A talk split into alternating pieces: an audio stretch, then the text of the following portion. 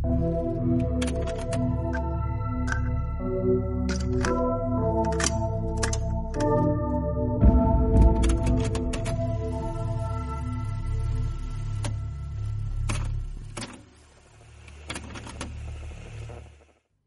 y bienvenidos a La Faca al Filo del Cine. Yo soy Milo y me acompaña Matías Parkman. ¿Cómo estás? Hola, todo bien acá. Haciendo absolutamente nada hoy. Estoy de vacaciones. Mentira, no son vacaciones, pero es feriado casi. Bueno, también está Bere. ¿Qué onda? Buenas, ¿cómo andan? Acá ya de vacaciones, eh, de más vacaciones, porque todos fueron vacaciones, pero de más vacaciones que antes. ¿Terminaste de rendir ya? Sí, hoy a las 2 de la mañana. Bien ahí. ¿Qué? ¿Era entregar Sí. un trabajo? Era un parcial que podía hacerlo en cualquier momento y a las 2 de la mañana me di cuenta que capaz no había, no había nadie en la página y me mandé y, y- ¿Cómo es eso? ¿Qué es algo extraño de la UBA? Sí, o sea, UA21 te habilita por 72 horas el examen, no sé cuando querés y la página no está acá. Bueno, y también está Bache. ¿Cómo estás? Hola, ¿cómo están todos? Eh, eh, ¿saben? El otro día tuve un, el rinconcito del bache de ciencia. Ah, el Bache datazo, sí. Este, era, estaba muy bien rumbeado, ¿eh? Quiero que lo sepan. Pasa que yo hablo para gente que, que entiende, Claro, sos un incomprendido. obviamente. Este, así que si lo, lo vuelven a escuchar y creyeron que no tenía sentido, vuelvan a escuchar otra vez. Replantéense su vida. Yo que vos lo, lo cuento, porque no me acuerdo qué animal es. El lobo marino creo que era. Ahí Las está. focas, las Estábamos hablando de La foca y el videojuegos. pingüino. Estábamos hablando de videojuegos y se te- voy a decir algo que no tiene nada que ver tal vez. Dijo, creo que no tiene nada que ver, creo. que a veces las focas violan pingüinos o algo así. Y efectivamente no tenía nada que ver. Mi, mi momento favorito de la historia del podcast. No, igual eh, estaba vinculado con, con, con algo de la violencia, como que si el río, no me acuerdo cómo era la frase que había tirado el Dere, que si el Eh, río cambia el agua, sigue siendo el mismo río, Sí, algo sí. así, no sé. Pero no sé, que el vos di que el pingüino cambió mucho. Y ahí es donde yo pido que piensen un poco, analicen lo que digo. Muy bien, podemos Yo, continuar. yo creo que tenía mucho sentido, Bache. Estoy Sí. completamente de acuerdo. Gracias, gracias. Fue un gran Lo sé. segmento del podcast, me gustaría que se repita. Así que si tenés datos. Ah, y otra cosa. Este, la otra vez eh, me pidieron nombre cuando dije que eran unos imbéciles los que analizaban videojuegos. Y tiré eh, malditos nerds. Y Yo creo que si lo decís, eh, lo van a ir a buscar. Y si no lo decís, nadie lo va a ir a buscar. no pasa nada, lo, lo, lo tiré de vuelta. Este, no, y tiré ese nombre como para tirar un genérico, pero en realidad justo ese capaz como que va variando, no, no, no es siempre que tira cualquiera. Así Claro. que nada, eso. Aclaraciones de Bache. el último podcast. Te complemento tu datazo de la otra vez. ¿Y sabes Sí. por qué una foca puede violar un pingüino, pero un, eh, un oso polar no puede violar un pingüino? O ¿Es un algo chiste o una pregunta en serio? por el frío. Eh, eh, no, porque viven en pueblos opuestos. Fue un dato científico. Esperaban así algún chiste oscuro. ¡Wow! ¡Qué bueno! Al filo de la ciencia. Me gusta la gente que dijo, uh, mira un podcast de cine. Hablando Un podcast cuatro serio. de pingüinos. Un día habría que hacer película de pingüinos. Estaba esta película sobre Batman la 2. naturaleza. Sí, de, del pingüino emperador que baila. Evangelion. El pingüino que surfea. Y está el perro, el perro que juega al básquet también. Eh, bueno, se acabó la cuarentena, ¿no? Al menos legalmente. No, sigue, sigue, sigue. ¿Sigue? No, pónganse de todo. Sí, sí. Va, no, no sigue, pero creo que sí. O sea, como que se desestructuró todo un poco. Ya la cuarentena es medio ambigua. Sí, pero qué sé yo, no puedes viajar en colectivos y cosas así. Ah, ¿se puede? Sí podés. Sí podés.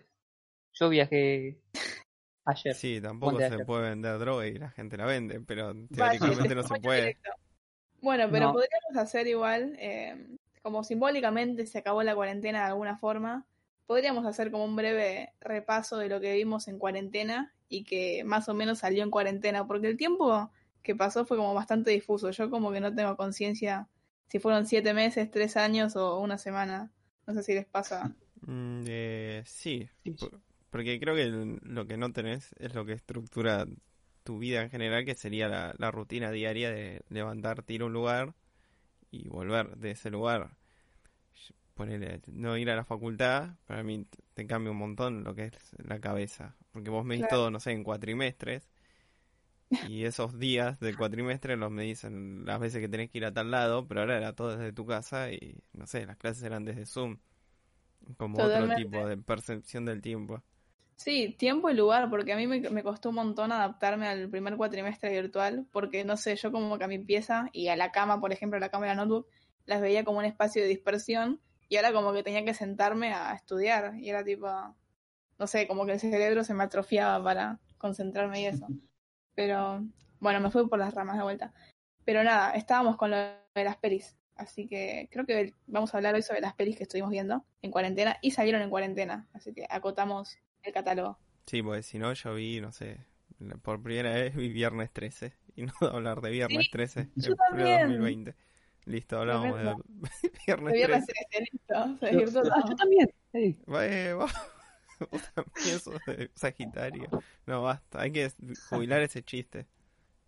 Aparte creo que nadie vio esa película, la de Suar. ¿Cómo se llamaba? ¿Cuál? eh, La de Erika Rivas para mi dice... mujer. ¿Cómo dejar.? No, No, un- No, Un novio eh, para mi mujer. Bertolucci, Bertuccelli. un novio para un mi novio mujer. para mi mujer. Ahí está, la Sí. de la escena dice, vos también sos de Sagitario. Eh, yo también. Ah, Gachi Pachi. Sí, nadie vio la película, me parece. Yo sí lo vi. No, yo vi la escena esa. Vos, yo como le escribo una carta a Suar. Digo, mira, soy el único que vio tu película. Y no sé qué Ey, va a es una más. gran película, ¿eh? ¿Y saben quién está. quién actúa? No, Suar. no la vi. El Puma Goiti. Oh, no. Uno de los mejores actores de la historia. Che, yo tenía al Puma Goiti como un ser nefasto de comedia media berreta, pero me está cambiando mucho la Y lo confirmó el Bache. No, pero pone, en la chancha me gustó. Y Claro. hasta ahí se llegan mis referencias. Y. O, o Gladys no también. Nunca la había visto en algo serio. No sé si ustedes la vieron en otra cosa seria. No, no. Creo que No, Parkman la había visto en una, En en Brigada una Cola. serie de... Claro. No como una serie, Brigada Cola. El Puma también está en. eh, eh, Adiós, querida Luna, Ah, tenés razón. Es verdad, de verdad. ciencia ficción ahora Spinner saca una nueva película que parece muy, muy volada. Y también parece tener mucha guita encima, así que no sé. qué- Bueno, Sí. podemos hablar de. A ver, película que, que hayamos visto. Ah, no. Creo que nadie, nadie- no, no hay ni una sola peli que hayamos visto todos. O sí. Mm, Eh, creo que Creo no. que Pues la la- de Kaufman. No, estaba pensando, y Parman, ¿vos la viste la Kaufman? No, no. No, Ah, pero igual no importa. Se abre el debate con los que la hablamos vieron. de- ¿A alguien le gustó lo suficiente para, para hablar de la película y después lo demás le, le acotamos vos dos? A mí me gustó como la ambientación, Hmm. pero en sí no me gusta el, este género que es como si fuese sueños y que Hmm. nada tiene sentido hasta que, que tiene también a veces como finales abiertos y que uno nunca está seguro de lo que acabó de ver. Lynchiano. Yo no estoy, claro, o sea, estoy de acuerdo que es un choreo descarado a Lynch, pero para mí es bastante terminante. O sea, me parece que la gran diferencia con Lynch es que hay un, hay una, ponerle que hay dos lecturas posibles, como mucho, pero es como muy, esto es así y así. Sí, eh, o sea, cuando vos lees el final de- te das cuenta de que pasó. Es muy difícil seguir el hilo porque no, no sabemos ni, de- ni dijeron ni el nombre de la película. Este, sí, lo que yo iba a decir es que el final está claro, m- m- puede variar un poco, pero está bastante claro. El tema Mm. es que te va engañando con cosas que van pasando, o sea, de, repente el sótano es un lugar súper turbio, y de repente, no sé, la madre es una asesina psicópata, o el tipo parece un asesino, o sea, cuando va a, a buscar a comprar el helado, que aparece la, Sí. la mina esa media rara y que Eso cualquiera. dice guarda que este tipo está re loco, qué sé yo. Eso no tiene sentido en la película. Sí, no, no. A mí esa escena me pareció malísima. Pero... Y toda la parte de la escuela es medio como si fuese eh, un, uno de estos, ¿cómo se llama cuando hay un asesino? School Eh, Shooters. ¿Tipo slasher? Un slasher. No, pará, ¿me puedo poner en, en Fantino? Sí. Sí. Dale. eh, explícame la película como si yo fuese el verdulero que no vio la película, porque no la vi y no sé de qué estar hablando. La peli empieza con una chica que, si no me equivoco, era artista, ¿no? Poeta. em, Eh, está entre otras yendo, También. cosas, poeta, sí. ok, que está yendo a cenar por primera vez con la familia de su novio. Y viven en un pueblito bien alejado, así, viste, bien rural. eh, parecido a los pueblitos que se ven en la peli Fargo. Em, y nada, Mm. está yendo a ese lugar. Y la familia como que es medio extraña. Algo importante es que está nevando, como que no sé por qué la nieve tiene un, un rol bastante importante. Y mm, nada, la familia es medio extraña y pasan cosas y después todo toma como un carácter más onírico y hay como vínculos e interacciones entre personajes que son completamente raras, que tienen sentido bajo este marco onírico, así bien de, de que no sabes qué pasa, si es un sueño o si no está pasando, qué sé yo. Y nada, pasan cosas y creo que hay como otra historia de trasfondo, pero no la sé y no me interesó tampoco tanto como para buscarla, así que si alguno quiere tirar la historia posta de la peli, Vos decís así, tipo, con spoiler duro y, y le mandamos, o... Sí, Sí, yo creo que ya todo el mundo la vio que la quería ver, digamos. sí, sí, no sé si Parman quiere saber el spoiler. O sea, básicamente una vez que termina la peli te das cuenta que era otra historia. Em, pero no sé si quieres saber esa historia. Eh, no, no. Yo, qué sé yo. Eh, eh, no, debatan si es necesario para el debate, tienen spoiler. Es que es el mismo tema que todas las películas de Kaufman, pero para mí, o sea, está mejor elaborado que en Anomaliza, creo que ya anterior, que es infumable. Pero no sé, o sea, me parece que tiene un montón de conceptos que en teoría podrían ser buenos, pero que ya están bastante quemados, inclusive acabados por él mismo, y que no los hace de una manera más interesante. O sea, tiene una secuencia esta que es la de ella en la casa de los suegros, que sí, es como, es, eso podría ser la peli, sería un peliculón, pero le agrega esta, o sea, de hecho, inclusive formalmente ya alcanza para que te des cuenta que la historia, digamos, tiene dos planos, por así decir, este concepto medio linchiano. Eh, que bueno, yo creo que la única diferencia de interpretación que puede haber es, uno puede pensar que son dos planos de realidades que son separadas y por momentos se unen, o que es la famosa, es todo la cabeza de este otro personaje. Porque me echas estas escenas de ella yendo a la casa de, de sus suegros, hay escenas de, va, ni siquiera escenas, planos sueltos de un tipo que nada, que yo está o encerrando un piso o haciendo cosas, que yo creo que a la media hora de película te diste cuenta por dónde van los tiros, que es que el tipo este que aparece en, en pequeños, pequeños planos separados es en realidad eh, el personaje que vendría a ser el novio de la protagonista y que la protagonista en sí es una especie de, de este concepto prustiano de, de todas las mujeres de su vida mezcladas en una. Claro.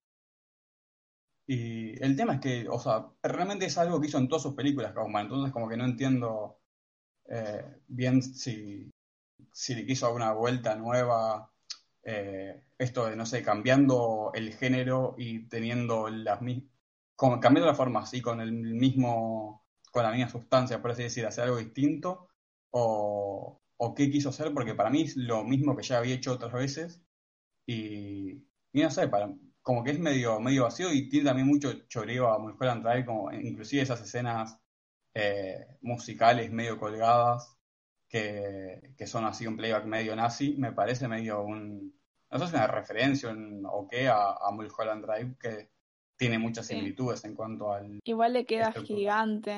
El Sí, Drive sí. al lado. Le, queda, le baila el anillo. Eh. Igual yo no sé si ese día capaz no estaba muy inspirada, pero me costó muchísimo verla. O sea, me enganchó fuerte la, la parte del principio con la, con la cena con los viejos. Eh, la actriz, creo que se llama Sí. Toni Collette, la, la que hacía de la madre del protagonista, eh, del tipo. que para mí está increíble. Ya, ya la banco mucho a ella, pero me, me gustó mucho ahí el, el, las interacciones que tenían porque son muy extrañas. Y como esa familia, no sé, medio disfuncional, rara, me, me gustaba mucho. Pero después me costó muchísimo verla. Como que ya lo último quería que termine nomás. Pero no sé, Sí, capaz que es sí, sí. mío de que quería que estaba cansada, no sé qué onda. Para mí, No, por ahí también, ¿eh? Se hace lenta y se hace larga y se hace rompebolas.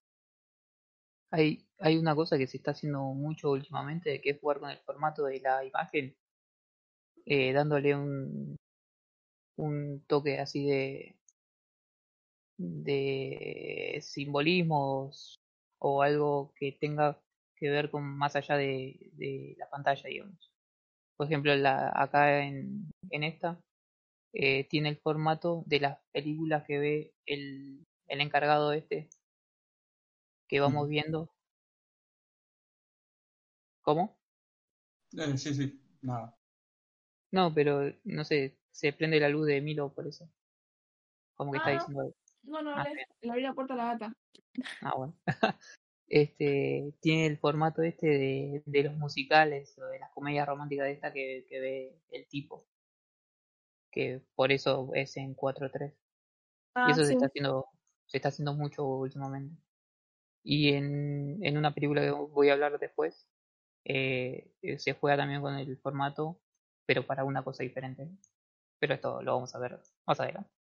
Y otra cosa es que Kaufman me da mucha, mucha bronca que el tipo se cree que es un crack y que posiblemente lo sea. Pero es tan pelotudo que termina arruinando todas las películas que hace. Perdón, no escuché. ¿Qué dijiste? No. eh, a mí lo que me pasó con eh, Anomalisa es que para mí también. eh, no vi esta película porque vi Anomalisa. Y odié mucho a Anomalisa y mucha gente se enoja.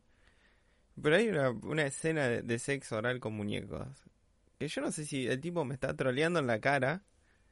O, espera que yo me conmuevo, digo, pero qué jugado. Porque parece un capítulo de pollo robot ahí. Es la película ya en sí no me, no me atraía mucho. Porque es más o menos lo que venían diciendo ustedes. de- que es como surrealista, pero no es tan surrealista. Porque la cuento un poco por si alguien no vio la película. Anomaliza es una película de stop motion hecha con muñequitos. Eh, hago la aclaración de muñequitos porque podrían ser figuras de acción, no es que están hechos con plastilina o, algo. creo que es impresión 3D. Eh, sí, es. Sí, parece impresión 3D, si mal no recuerdo. Y bueno, es un tipo que vive una vida monótona y todas las personas tienen la misma voz, menos una mina que encuentra ahí. Y la verdad que a veces tiene imágenes surrealistas, pero las tiene hasta ahí nomás porque no, no desarrolla en eso, ni se va por un lado ni se va para el otro. Y tiene estas cosas como que en un momento hay una escena de sexo con muñecos. Y la verdad que son muñecos, o sea, no, no, no se puede, porque los muñecos no tienen expresiones, no tienen lenguaje corporal. Y ahí yo digo, ¿me estás troleando o querés que me tome esto en serio? Y entonces ahí estoy de acuerdo en- con, con lo de imbécil. No A sé mí si me pasó lo, me pasó lo mismo con El ladrón de orquídeas. Que toda la parte final Mm, Pero para mí el ladrón eh, el ladrón de orquídeas es troleo legalizado. ¿eh? sí, Sí. sí, pero... Va, ¿qué, qué me, qué, me- qué me vas a decir? Que estás terminando la película como te estás quejando que, que se terminan siempre en Hollywood. Sos un imbécil. No, y, a, y a mí lo que me pa- pasaba con Anomalisa es que el recurso de la película es muy obvio. ¿no? O sea, no, de lo que parte la película es que vos, todos tienen la misma voz porque el tipo vive una vida monótona. Esa es la mejor forma que se te ocurrió para representar eso. O sea, tan Sí, novedoso no, es. es lo menos sutil que hay. Y bueno, entonces como que ya estaba medio como, bueno, esto no es, no es tan novedoso como me lo pintó la crítica. O- y ya estaba mal predispuesto, llega la escena de sexo con muñeco y digo, no, ya está. Si me van a tro- si vas a trolear, troleamos todo. Eh, yo para lo que decía Bache sobre la de orquídeas, porque me pongo en, en defensora, que la tengo ahí en mi top 4 de Letterboxd, así que voy a, voy a jedearla ahí. Em, o sea, para mí sí podés ver esa peli por ese lado, em, pero al menos como para rescatar algo, esa peli tiene un montón de, de joyitas chiquitas que va tirando, al menos a mi parecer, Y con esta última peli, no sé, yo no encontré nada rescatable. Ponele, para mí hay, hay eh, escenas y diálogos que en ese ladrón de orquídeas son increíbles y que Sí, nada, toda me, la me construcción encantan. de la construcción del tipo que, que parece un redneck, que le faltan los dientes y después te Sí, muestran cómo es que pasó. Todo eso es una construcción que está mm, excelente, digamos. Claro, es que, bueno, hay cosas rescatables, pero yo en esta última no sé con qué me quedé. Sinceramente creo que no me quedé con nada. Se me pasó la peli y terminó y estaba contenta de que terminó. a mí me gustó mucho el perro, que el perro GIF. Es excelente, excelente. es- para mí todo eso está muy bueno, ¿ah? O sea, toda la secuencia en la casa realmente logra la incomodidad y encima Sí, me pareció medio meta porque conocer a los suegros es eh, incómodo de por sí y me pareció Claro. como todo muy, o sea, por lo menos por un lado tenías la incomodidad que para mí estaba muy bien laburada y por otro es que posta que, o sea, ya esto, las dos realidades temporales en este caso que se forman en la casa, eh, ya alcanzan y ya son eh, como el centro que para mí eh, alcanza para que entiendas la película, por así decir. Y creo que cuando le van agregando capas de, de boludeces hasta, hasta legalizar todo, como que termina encima con un plano muy falopa del tipo suicidándose en el auto y que me pareció, no sé, como... Cuando una película termina con el personaje suicidándose de una manera triste, me parece que la película falla, de alguna manera. Pero no sé, Kaufman que vuelva a escribir. Que, que haga quién quiere ser Joe Malkovich 2 y, y listo, que se que joder. Déjamelo como escritor nomás, totalmente. Eh, bueno, pasamos a otra, así ya cambiamos un poco el ambiente. Si quieren hablo de mi película, Dale, por favor. que creo es la, la mejor película que vi en cuarentena. Estoy hablando de el documental de Blackpink, no mentira, pero es un gran, doc- bueno, no sé si es un gran documental, pero está interesante. No sé si quieren saber de vida de cuatro asiáticas, yo se los recomiendo.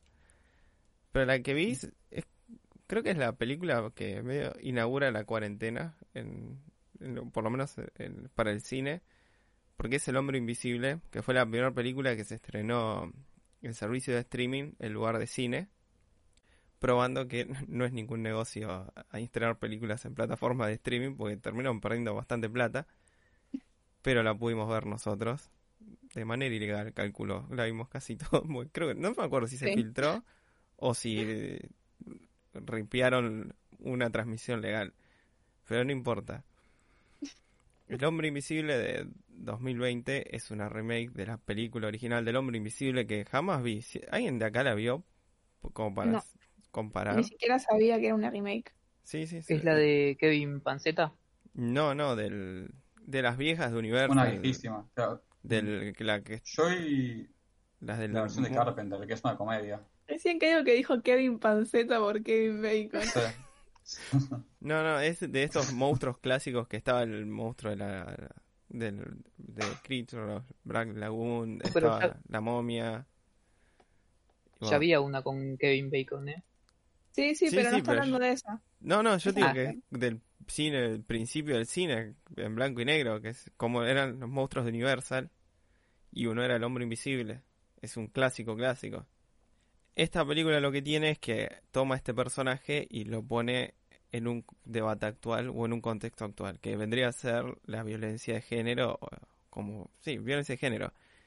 La película empieza con Elizabeth Moss, que para mí esta película está dentro del universo cinematográfico de Elizabeth Moss contra el patriarcado, porque siempre que la veo está en una película donde es maltratada por hombres, o series, ah no, sí, dos series, de Handmaid's Tale y Mad Men.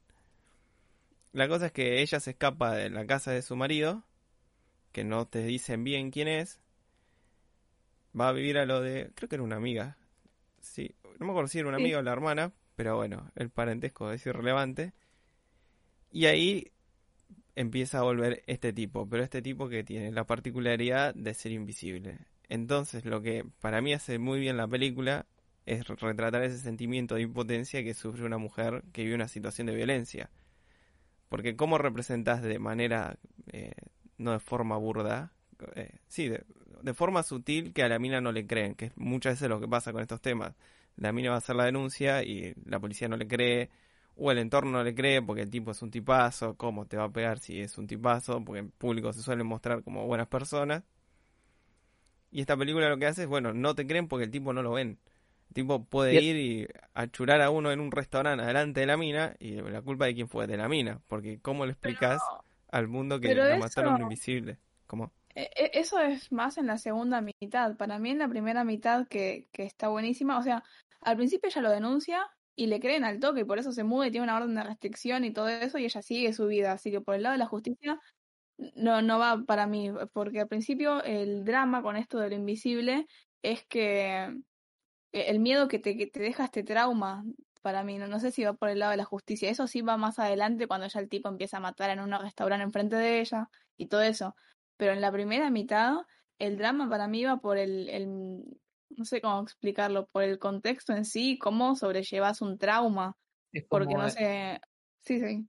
El estrés postraumático. Claro, para mí va por ese lado la primera mitad y estaba increíble, tipo, estaba sola en la casa y, y nada, era tener miedo a ver si, si te, a pesar de la orden de restricción, tener miedo si se te llega a aparecer, si qué sé yo, o, todo ese tema. Y no sé si tanto por la justicia, porque la justicia al principio actuaba al toque.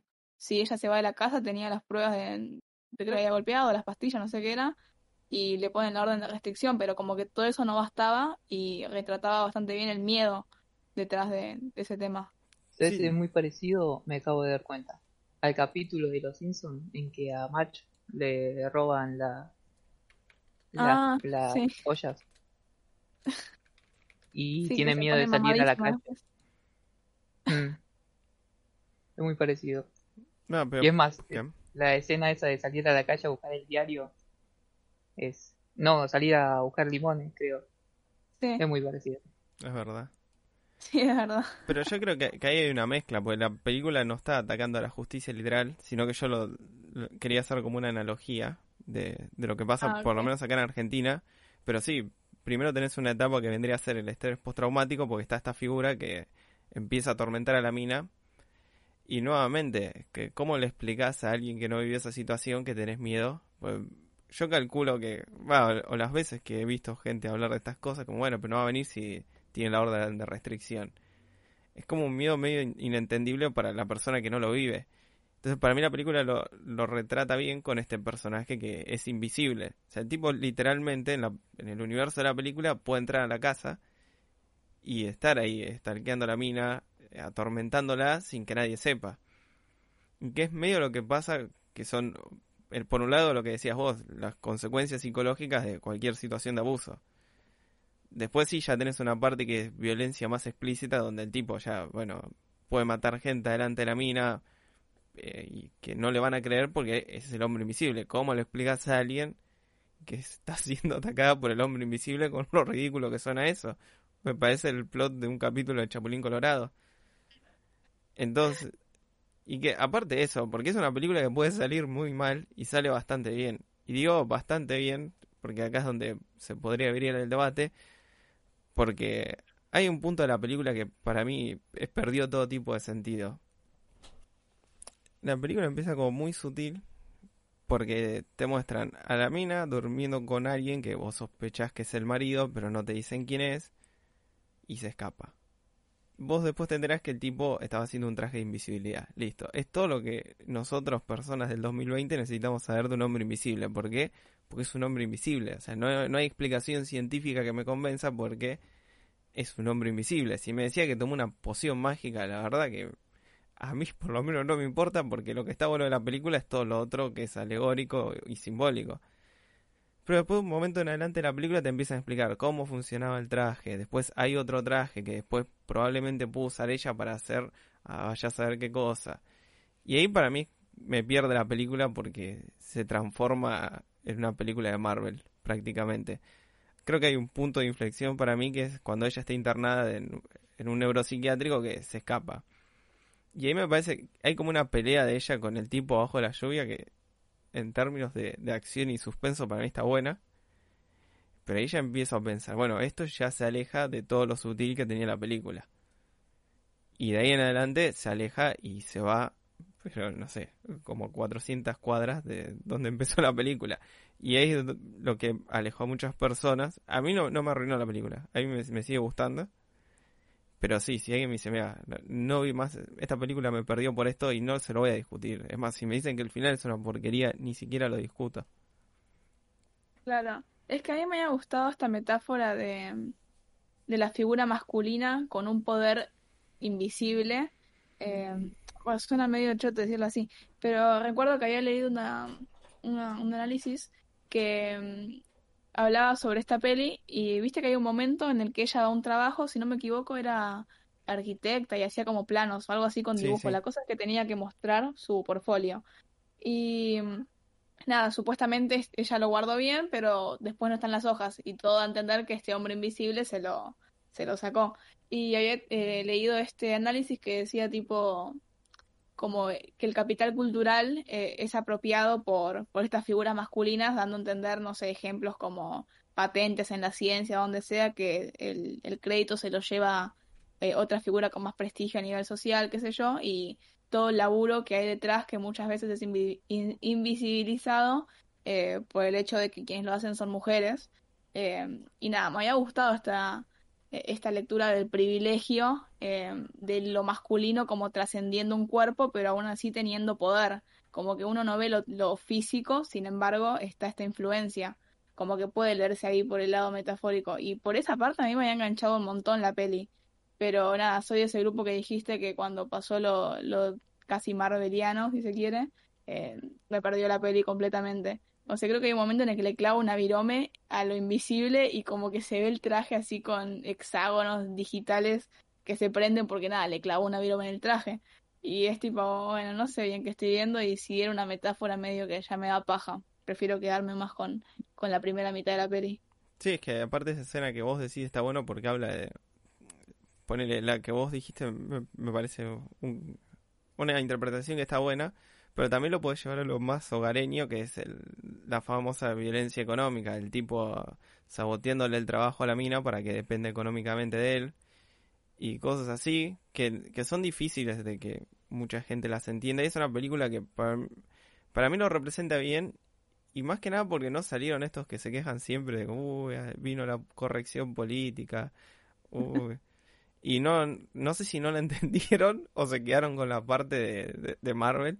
Que ahí creo que triunfa la película en eso, de, bueno, mira, te pusimos una parte de Marvel con que, mira, te explicamos el traje y creo que el nerd de internet que se queja de las películas eh, no se quejó por eso.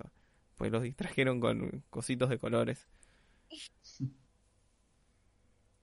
Sí, igual no sé, ni idea. Eh, Sinceramente no, le presté mucha atención si había algún análisis más allá de, de, de lo, ¿cómo se dice? Concreto, de, de la explicitación de toda esa parte, o si es solamente eso, y ni hablar del final, que, que no terminé de entender nada al final. No sé qué opinas sobre las últimas acciones de la protagonista, pero Sí, creo que el Bache había, hablando una vez, no por, por, por el podcast, creo que le- una vez había quejado de eso y me parece que tenía un punto válido. No sé si lo querés decir, Bache.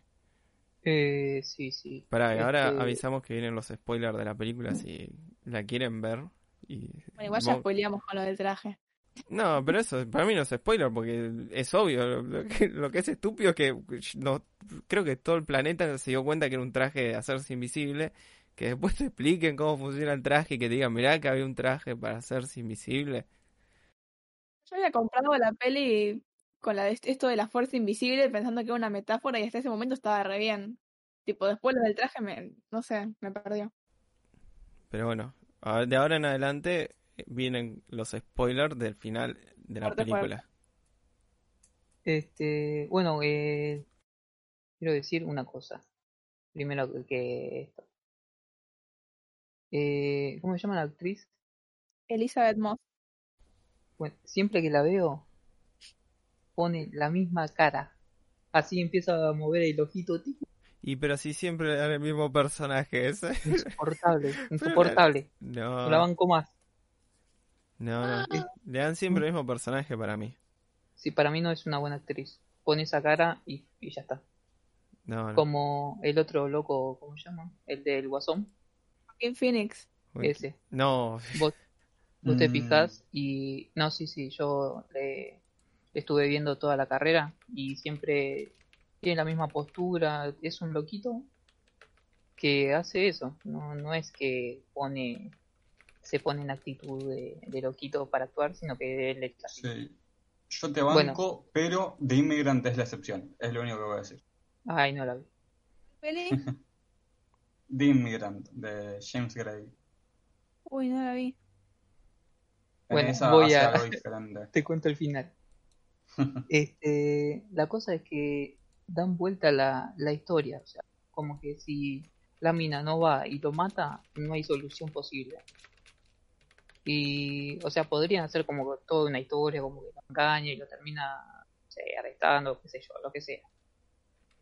Pero terminan eh, poniendo como única solución que la mina vaya y le, le pegue cuatro tiros al tipo y lo termine matando.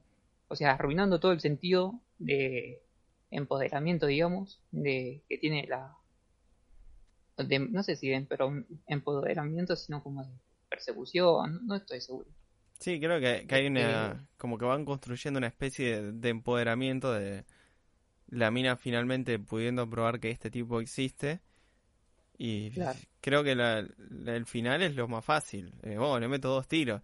Y Mm. creo que cre- creo que eso es algo muy yankee de esta cultura va- súper liberal y súper individualista del último tiempo de que no hay una, solu- una solución co- colectiva si se quiere o no es que la- no sé, descubren que existen los trajes de invisibilidad y dicen, bueno, no sé, como que no hay una solución colectiva, sino que esa mina particular solucionó su problema particular.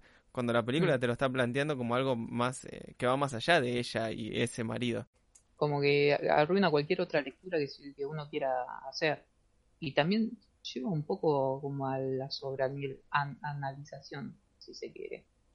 Tal vez esto que decía Milo mm, me parece un poco mucho. No, no sé, porque está, o sea, ¿es una lectura posible o es algo que te puede despertar la película a pensar o un disparador? Pero creo que es, que es, de nuevo, se anula con este final que la única solución que hay no es ni que cambie el sistema, ni que cambie la justicia. No, es ir y, ma- y matar al tipo. Porque ya está, es un loquito y eh, que queda todo reducido a eso. Bueno, es un loquito que hace maldades y ella, bueno, es la heroína y hace cosas buenas. Claro, como está. que no hay un, un sistema atrás que, que lo apoye al tipo en, Claro, en no, este actuar. Claro. No es que, bueno, ¿por qué ese- nu- nunca se preguntan, por qué, bueno, ¿por qué le dieron a un tipo esa tecnología? nunca se preguntaron eso, ¿por qué este tipo tenía esa tecnología? O cosas así, de por qué tenía tanto poder. Si no, ya está, es esta figura que está ahí hasta que, encima de eso, pues va y lo mata así nomás. Ni siquiera es como, bueno, esa figura medio omnipresente que aparece al principio, eh, en cinco minutos de película, queda arruinada, ya está. Sí, es que sobre lo que decía Bache de que tal vez estirarlo de los pelos, comparto, pero em, para mí la peli no se decide por el lado de, bueno, es una peli para tirarla de los pelos o es una peli que va a lo concreto porque comienza siendo una cosa y al final termina siendo otra. O sea, para mí como que hay dos pelis en una. Si ponerle para hacer el, el análisis medio así, todo que yo tiré, como que tenés que quedarte solamente con los primeros 40 minutos porque es- después toda la segunda mitad es otra cosa completamente diferente y si tomás el final no sabes por dónde agarrarla, entonces me parece como un ente sin forma, como que no termino de entender qué es lo que quiere transmitir. Sí, porque aparte si vos agarras y te pones en súper analítico, ¿qué representa cada cosa? Bueno, el traje de invisibilidad representaría esta impunidad que tienen los golpeadores dentro de la sociedad que vivimos. Es una interpretación válida. Ahora, pero ¿por qué la mina se termina poniendo el mismo traje? Entonces, ¿qué, ¿qué me estás queriendo decir? Vos que son tomo- somos todos iguales de loco, siempre y cuando Claro, tengamos ese poder. Sí, es cierto que se pone el traje en un momento. Yo como que no entendía porque venía pensando al traje como ponerle metáfora de este poder invisible que tiene, no sé, etcétera, etcétera. Y cuando se lo pone a Mina fue tipo, ok, la única forma para triunfar que tenía era consiguiendo este poder que lleva como a, no sé cómo decirlo, pero generar desigualdad con el otro por ese lado. Como que tampoco lo entendí si lo tomaba por ese lado. O sea, capaz que sí le estoy dando muchas vueltas y Bache tiene razón y es medio al pedo, pero como que no entendí cuál era la intención. Porque, o sea, no creo que sea una historia para que se tome literal. Por eso es como que le estoy dando estas vueltas para ver si se puede sacar algo. Pero cuando se pone el traje me quedé tipo, Bueno, ¿qué estás dando a entender? ¿Cuál es el mensaje que me voy a llevar de esto? Porque no tenía sentido, no le encontré el sentido. Sí, es que toda, toda la construcción de personaje o del universo queda tirada, porque aparte narrativamente es estúpido porque el, tipo era súper poderoso. Es como, no sé, eh, Dragon Ball. Eh, está peleando Goku con, Freezer y Freezer le da una CB. Bueno, que, que es como que toda la lógica que venías manejando la tiraste a la mierda porque, bueno, se solucionó así, listo. ¿Es una solución? Sí. ¿Es, es narrativamente interesante? No creo. Y contradice muchas de las cosas que fuiste planteando a lo largo de la película. Más allá de la cuestión simbólica. Es estúpido que se solucione tan fácil. ¿Por qué no lo hizo antes? Y te empezás a cuestionar cosas que, de nuevo, arruinan un poco o opacan todo lo bueno que planteó durante la primera mitad de la película. Sí, yo no sé cómo darle más vueltas, así que... Me quedo con eso de el bache tiene razón. La única vez que vas a escuchar en podcast. No, pero antes de, de, no sé, antes de pasar a otro tema, la película era El Hombre Invisible de 2020. No sé, yo se la recomiendo. No, medio que la destrozamos al final, pero bueno, porque digo para pensar y eh, por lo menos eso es una película que da para pensar, que no todas las películas dan para pensar y al mismo tiempo son entretenidas. Sí, sí, eso sí, tiene la escena de, de la pelea con el hombre invisible, la primera en la casa, que para mí está muy buena. No sé, yo soy medio fan de los efectos con pantalla verde, pero había visto cómo la hicieron con el hombrecito ahí vestido todo de verde y estaba muy interesante. Así que nada, al menos algo se van a llevar. Si quieren, yo puedo tirar una de las dos que, que traje. Dale. Que, bueno, Guillermo Vilas, Settling the Score, o como le pusieron acá, serás lo que tengas que ser o no serás nada, que me parece la peor traducción que vi en mi vida. Pues no tiene nada que ver con nada y es una frase feísima, no sé. Eh, Es una frase de San Martín, me parece, ¿no? O Belgrano. Y debe ser de, debe ser del Vento Humo de, de Belgrano. Ah, o arriba Belgrano, cualquiera. Miguel Grano es uno de los más respetables próceres. Sí, sí, sí, sí, sí, totalmente. Eh, todo bien con. Belgrano. Ok, ok. Bueno, el documental es sobre Guillermo Vilas, como indica el nombre, que por si no sabían quién fue, eh, contextualizar, tenis en los 70 en Argentina no lo jugaba nadie, era una especie, no sé, de polo, ponerle como algo muy exclusivo, y de la nada aparece un... Y encima era como de, de esto, clase alta y muy poca clase alta. Y nada cae un, un hipón, pelo largo, patillas, que le gusta escuchar música progresiva y escribir eh, poesía. Y, y es buenísimo. Entonces, la, la gente argentina se empieza a involucrar en el tenis hasta que nada, hoy en día supongo que, bueno, o sea, yo lo considero uno de los deportes más populares de acá. Y es totalmente gracias a él. Y su historia tenística es muy importante porque él, o sea, dentro del documental, porque el tipo tiene como la gran marca de que nunca fue número uno.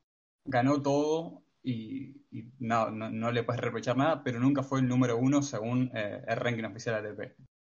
El tema es que en esa época el ranking era una falopa. O sea, estaba, no era, lo hacían cuando querían, como que no había un criterio muy definido, nada. Entonces este documental es sobre una investigación que se hace eh, sobre a ver si Vilas llegó a ser matemáticamente, digamos, número uno en su momento. Eh, no puede, puede que no parezca tan interesante esto, pero yo creo que lo que más le, suma eh, es todo, todo el tema material archivo, que es básicamente toda la película, que encima es el 90% inédito, porque está narrado por grabaciones de cassette que hizo, de voz en cassette que hizo Vilas eh, cuando él jugaba, que se grababa. Están videos y fotos que se sacaba él, poemas y cosas que escribía él en su cuaderno. Y, es básicamente todas cosas que nadie vio, más allá de las imágenes de los partidos, que no son tantas tampoco. Y primero está bueno, creo yo, que te muestran este personaje que era tan distinto a lo que se esperaba del tenis, que nada, es un tipo con pelo largo, eh, amigo de Spinetta, y que salió con la princesa de Mónaco, eso es un datazo. Y el tipo no, no solamente fue como alguien importante acá, sino vos ves que también, no sé, entrevistan a Federer, por ejemplo, o a Nadal, o a Borg, o a un montón de, de tenistas súper importantes de la historia, y todos te dicen que el tipo fue, fue picante. Y ya de por sí, me parece un personaje muy interesante y me parece que su, su lucha por ser reconocido número uno es muy interesante y me parece que el- esto, el material de archivo está muy copado. Entonces uno dirá, bueno, mejor documental de la historia de- del deporte. Pero el gran problema es que la mitad de la película básicamente no es sobre Vilas, es sobre el investigador que, que está viendo onda, si llegó a ser número uno Vilas o no.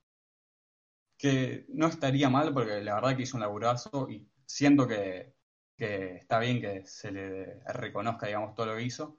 El tema es que es un robacámaras, tipo zarpado. Se pone a, a llorar, a decir que Vilas le dijo que era un milagro, se pone a contar de sus peleas en su casa con su esposa, se pone a hablar de un montón de cosas que no le importan a nadie. Eh, e- Para, pinta peliculón. E inclusive, lo peor de todo es, le hace una cámara oculta a Vilas, Ah, tipo, le, quiero, esconde una cámara, sí, sí, le esconde una cámara y le dice tipo, bueno, Willy, parece que, que nos lo van a reconocer. Y Vilas se quiebra, se pone a llorar, tipo, después de tanto tiempo, sí, sí, y lo sigue pinchando, lo sigue pinchando, y queda todo grabado, y después el tipo dice, no, qué casualidad de la vida que quedó todo grabado.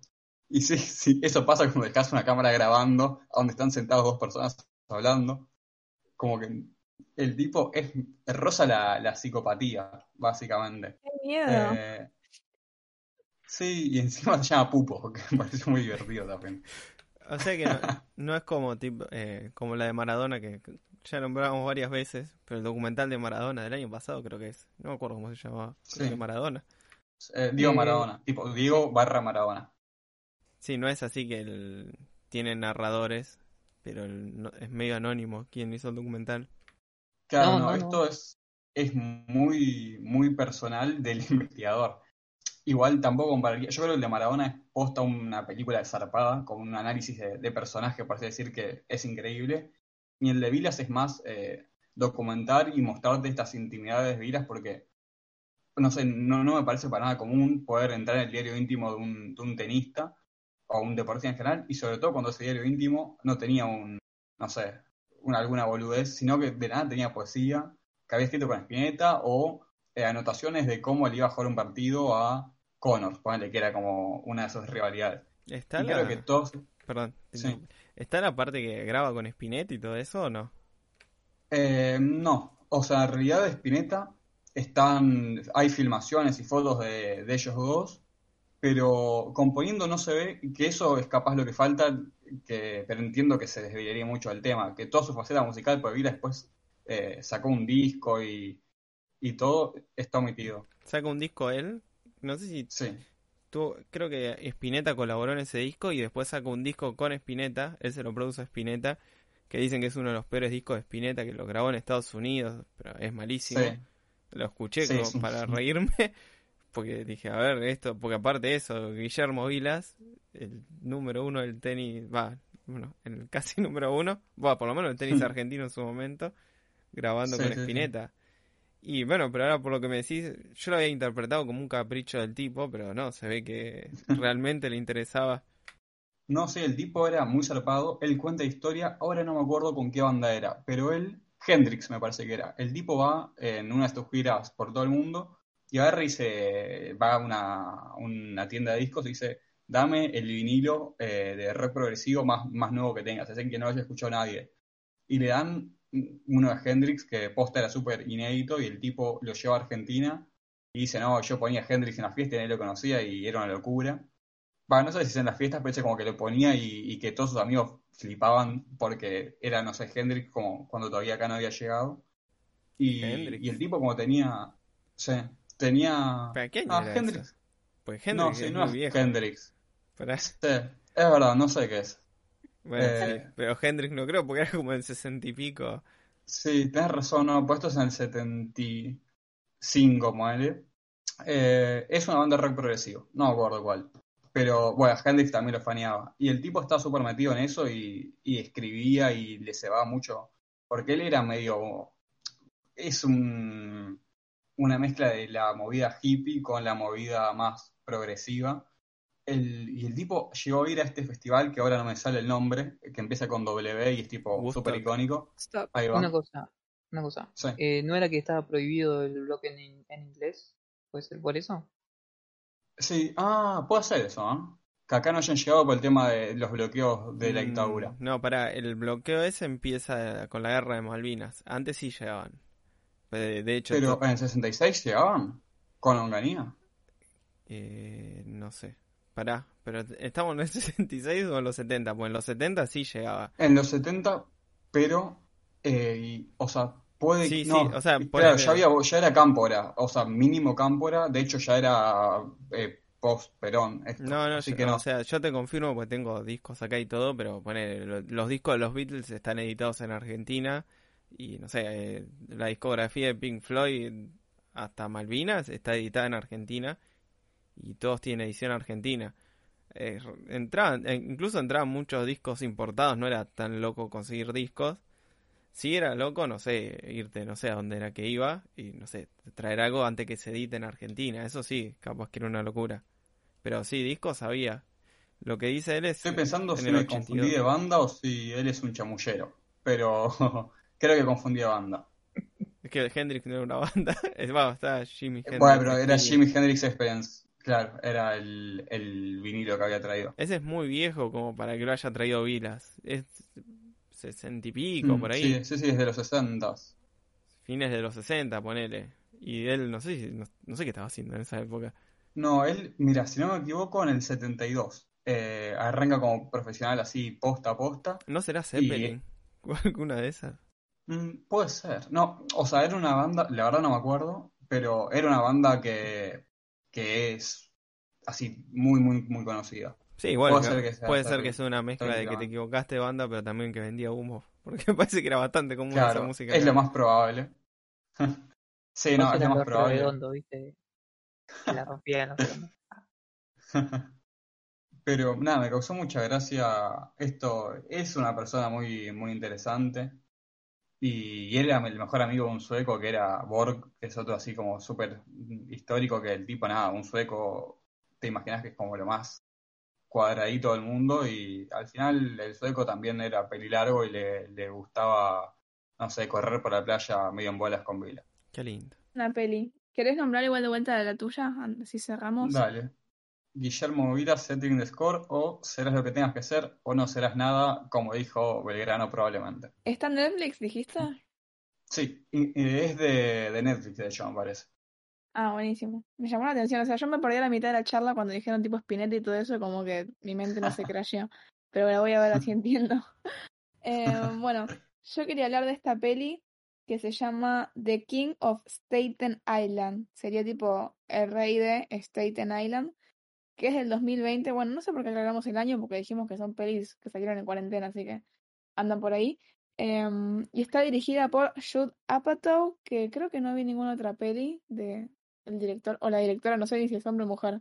¿Alguno conoce? Oh, Sí, Es el de. Freaks and Geeks. ¿El de qué?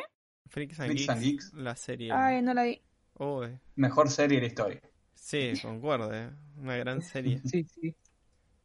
¿No la viste nunca? No, no Momento Freaks and Geeks. Perdón, te interrumpimos. es una historia que empieza con esta actriz. eh, uy, uy, no me sale el Linda nombre. Cardinale. Ahí está. Linda Car- no, Linda Cardellini. Cardinale. Ay, la- Vilma. Julieta Cardinale. Claro, Sí. la de Scooby-Doo. Bueno, Sí. eh, ella empieza yendo a la escuela y está Jane Franco con el Marshall de, de How I Met Your Mother y una piba Ese más. es Robin. Ah, Seth Rogen, es verdad. Es verdad. Sí. Están ahí todos los muchachos, que ahí se conoce Jane Franco y todos sus amigos.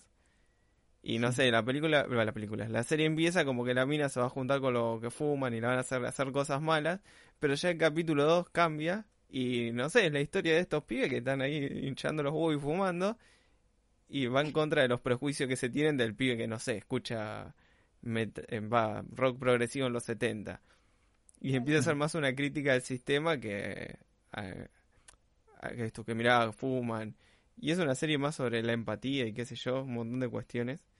Y fue, pero para que te des una idea, la serie fue tan novedosa que hay capítulos censurados. Porque ponele, No. mostraban que la piba que era hincha pelota en la escuela, en la casa la fajaban. Entonces, eh, eso lo censuraron y la serie duró una temporada porque dijeron, no, ustedes están locos, no pueden hacer esto en la tele. Hay un hermafrodita en el 99, es una locura. Sí, Y- un, un pibe se cuestiona su sexualidad porque le gusta una piba que... eh, no, no sé si hermafrodita es la palabra correcta hoy en día, discúlpenos, es ignorancia, no. Es verdad. No, Mm. no me acuerdo cómo. Intersex, ¿era? No me acuerdo. Deconstruyanse, muchachos. Pero no me acuerdo el nombre de la palabra, no me sale la palabra, no me sale el A mí sustantivo. me suena, Pero- sí, me suena intersexual, pero no sé. Tiene No ambos sé. genitales. Y el pibe empieza, uh, seré gay. Y, y la, la relación entre esos dos personajes es muy buena porque el pibe está enamorado.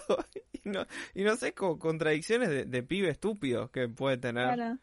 Pero siempre es como que es una serie sobre entender al otro y cosas así. Y está bueno porque tiene la historia de, de los más adolescentes y de los pibitos. Y no Claro. sé, es como que por eso Freaks and Geeks, Geeks son los pibitos y Freaks eh, Jane Franco y sus amigos fumones. Perdón. No la conocía. La Perdón por el momento Freaks and Geeks, pero ya que estábamos hablando. Era necesario. Sí, sí. Ok, ok, la voy a buscar y ahora que me estoy viciando con series, puedo pausar How I Met y, y ver eso.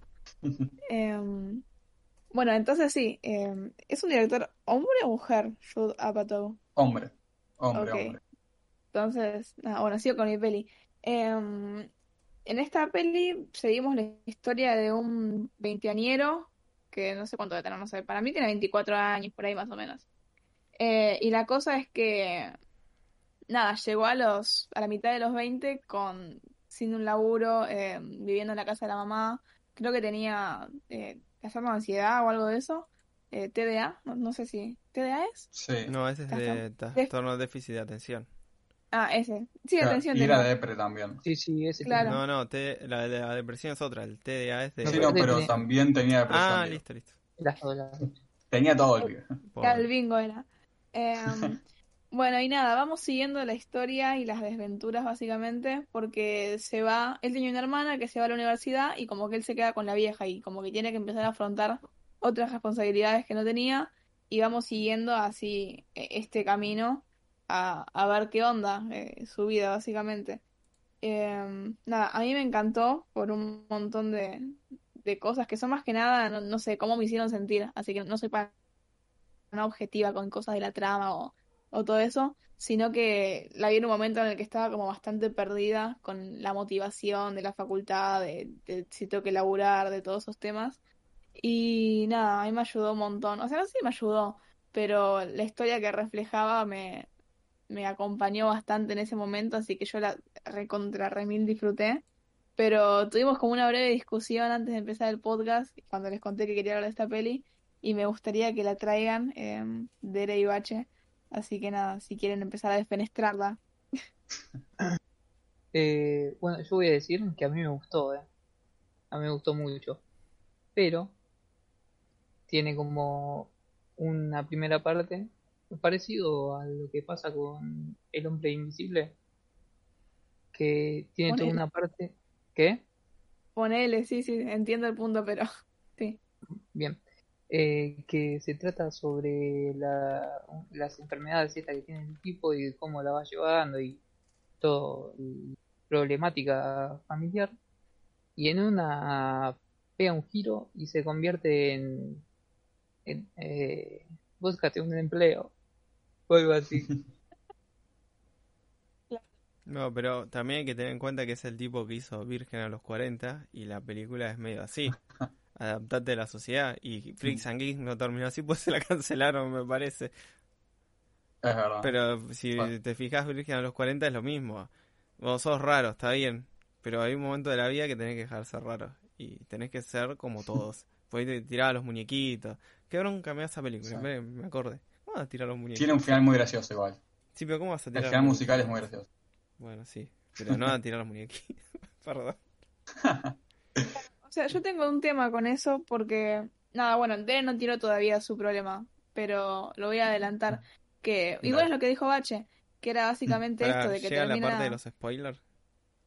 Eh, Eh, sí, no, no sé, la, la sí, peli no- ya fue. Ya Eh, es que es un, es un coming of age, tipo, es como ver lo que le pasa al pibe y bueno, eso. No sé si hay tanto spoiler. La, la cosa, lo importante, y creo que coincido, que en esto Ba- Bache coincide conmigo, que es tipo la, la primera mitad y un poquito más, que es este camino, que para mí está súper bien logrado. Y el tema con el final es que, nada, básicamente te deja con un bueno, se adaptó, consiguió novia, laburo, o sea, el laburo se le adaptó al hobby que tenía, que era dibujar y tatuador. Entonces, como que nada, se acomodaron las cosas en, dentro de este sistema así de producción capitalista en el que nada, tenés que mediar tu, tu gusto con el laburo, monetizarlo, no sé, cosas extrañas. Igual, eh, Sí. no recuerdo muy bien, pero creo que no, no, no sigue con el sueño ese de ser eh, tatuador. O sea, como que encuentra No, la beta ahí en, mí. Encuentra Mm. la beta ahí en, No. con los con los bomberos y se mete ahí. O sea, no- No, no, pero después se va a conseguir un laburo. El tipo se, se va a buscar un laburo serio, me parece. Sí, igual acá yo tengo un drama, o sea, e- entiendo que sea desoladora si nos ponemos, no sé, el himno comunista de fondo y, bueno, no, no sé si comunista, ya me voy al otro extremo, no importa, pero si nos ponemos en más idealistas de, bueno, esto, esta peli como es media nefasta acá porque te dice que te adaptes, pero no sé, mal o bien mi día a día es eso, o sea, yo tengo que mediar lo que estudio, tengo que pensar en la salida laboral, tengo que pensar en conseguir guita y obvio que no está bueno y es bastante desolador, pero es así. Entonces, como que por ese lado, o sea, eh, ahora que lo dijo eh, Parkman a lo de a los 40, sí, me parece bastante choto. Eh, y como que está bueno tener estos hobbies, o por, ej- por ejemplo, de tirar los muñequitos. Tipo, cualquiera, podés mediar tu vida adulta con tus gustos y un montón de otras cosas. Por ese lado, siento que la pifia esa peli eh, puntual. Pero por el otro, para mí es una realidad esto de que tenés que que transar con las cosas que pasan. Y cri- criticarse en una peli, siendo que al menos yo lo tengo que hacer día a día, eh, me parecería un poco hipócrita. O sea, si quiero ver un cuento de hadas, me voy a ver otra cosa. Sí, pero ta- también para, para mí no es la cuestión de cuento de hadas, pues en definitiva es una película. Y me parece igual de, de choto esto de, de decir, bueno, cambié de trabajo y conseguiste un trabajo honesto, que también esto de el final fantasioso de que justo era el mejor tatuador del mundo y eh, como era el mejor tatuador del mundo puede vivir de lo que le gusta y cosas así. Pero me parece que ninguna de las dos cosas es realista, porque no, no es, menos en esta época donde nadie sabe de qué va a trabajar el mes que viene, y es así. Creo que la, la, la cosa es más compleja, porque a mí me decís, no, no seas youtuber, anda a trabajar de, no sé, de qué, porque siempre que me dicen eso es de qué trabajo, cuál es el trabajo que puedo tener y me permite, no sé, comprarme una casa, como sí hicieron mis abuelos, o cuestiones así que no, no tienen nada que ver con este mundo en que vivimos. A mí me parece eso, que las películas no entendieron. Eh, hoy, qué sé yo, estoy haciendo esto de, de YouTube y toda esta cosa que está buenísimo, pero yo no sé qué voy a hacer el mes que viene. Ni, eh, no sé, no puedo proyectar mi vida a cinco años, pero porque no lo puede hacer nadie, no es que nos volvimos todos vagos. Sí, igual Creo la que- peli no, no, no es tampoco em, idealista con el que es el mejor tatuador del mundo, ¿eh? O sea, como que No, él no, logra digo que humillar no- su vida. Creo, digo que hay dos soluciones estúpidas. Una es decir, Claro. como conseguiste trabajo en esto, y otra es, claro, justo era el mejor y vive lo que le gusta, porque si te esforzás, si te gusta, alguien te va a llamar eventualmente, que sabemos que es mentira. Las dos cosas son, son mentiras. Sí. Y, y la, la solución teóricamente realista también es mentira porque no tiene absolutamente nada que ver con el mundo en que vivimos. Y como vos decías, si te gusta dibujar, y bueno, trabajar otra cosa y dibujar de hobby como hacen 800 pibes que conozco, o 800 pibas que conozco, eh, eh, es- esas cosas se pueden negociar. Para mí me parece fantasioso también la, la solución esta que busca. O sea, eh, ponerle que encontrar un laburo no, no lo va a ayudar con él, ni ponerse de novio con, con la piba esa, lo va a ayudar con lo de las enfermedades estamentales que tiene el tipo. Y pero no hay una solución fija, Bache, tampoco. Es que Porque te pongan a hacer eso. ejercicio, no hay una solución. O sea, hay gente que dice, anda a hacer ejercicio y se te sale la depresión. O anda a bañarte, bueno, literalmente. Pero- Será medio A- decir a anda a bañarte. no, fuera de joda, igual eh, hubo días en los que yo estaba muy bajón y pegarme una ducha. O sea, no quiero decir que sea una otaku mugrosa, pero te cambia el ánimo, no sé cómo explicarlo. Tipo, a mí me me motiva. ¿Sabes? Dejás de Sí, ver Naruto para ir a bañarte y mentira, mentira. Claro, es bueno, chiste. pero es, es tipo, no sé, ir a bañarse, cambiar el ambiente, lo que sea que vos te haga modificar algo, pero no, no es, Es una que- idea fija que te va a modificar tu. Es que para mí por eso, o sea, la película, su gran problema es buscar una solución, digamos. Yo creo que las mejores películas que retratan la juventud siempre son las que te muestran lo perdido que está todo, básicamente, eh, por eso yo creo que el género slacker siempre, o el subgénero slacker siempre va a pegar muy bien a este tipo de, Para, para, de para juventud que perdida. me pongo infantino. ¿Cuál es el subgénero slacker? Y el vagabundeo de, sobre todo esto, jóvenes en un momento determinado, en un lugar determinado, dando vueltas. Dando vueltas pues están perdidos como todos estamos perdidos. No, ¿Me nombrarías una película icónica del género slacker? No para mí, sino para, para que quede asentado. Sí, es más, para no robar diciendo slacker, eh, voy a robar diciendo 25 watts, la mejor película uruguaya de todos los tiempos. No, pero una que conozca a todo el mundo. No me ponga una película que he visto sola. Clerk, ¿Cuál? Clerk, Ahí está. Clerk. Clerks, está bien, Bu- buen, buen ejemplo.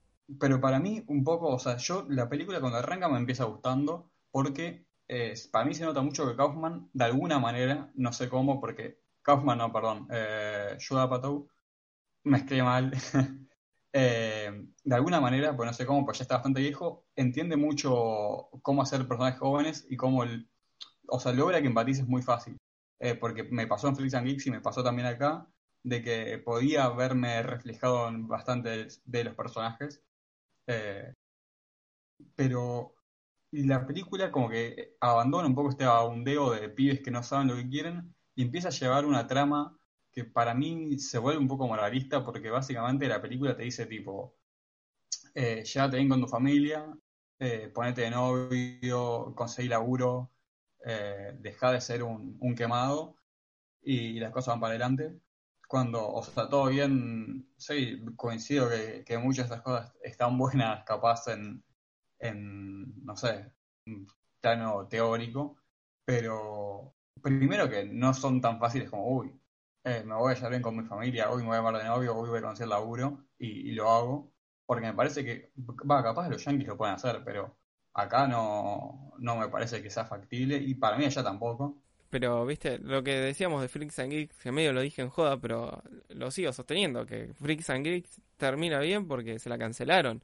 Porque eso es lo que tiene bueno. sí, en- sí, sí. El que la mina con quién se quedó de novio, nadie. Porque así es la vida. ¿Por, por qué tener que ir con el novio de la secundaria? ¿O ¿Por qué eh, en, en dos capítulos vas a dejar de ser un fumón que no sabe qué hacer de la vida? Y entonces eso para mí estaba bueno, que no, no termina. Que sigue como el- Sí, no. como sigue la vida, va a quedar re... Mm. ¿Cómo se llama? Re fantasma decir esto. Pero bueno, también... Sí, pero para mí en esta peli, o sea, e- es un caso puntual y no sé si te está diciendo trasladar esta máxima a tu vida, porque estamos viendo una historia de un pibe cuyo padre falleció en un accidente de bomberos y él como que quedó medio sin timón ni ancla en ningún lado y está en esa ahí buscando qué onda. O sea, sí para mí lo, lo que está tirado de los pelos es lo de la novia, como que podría haber no estado y la peli seguía igual.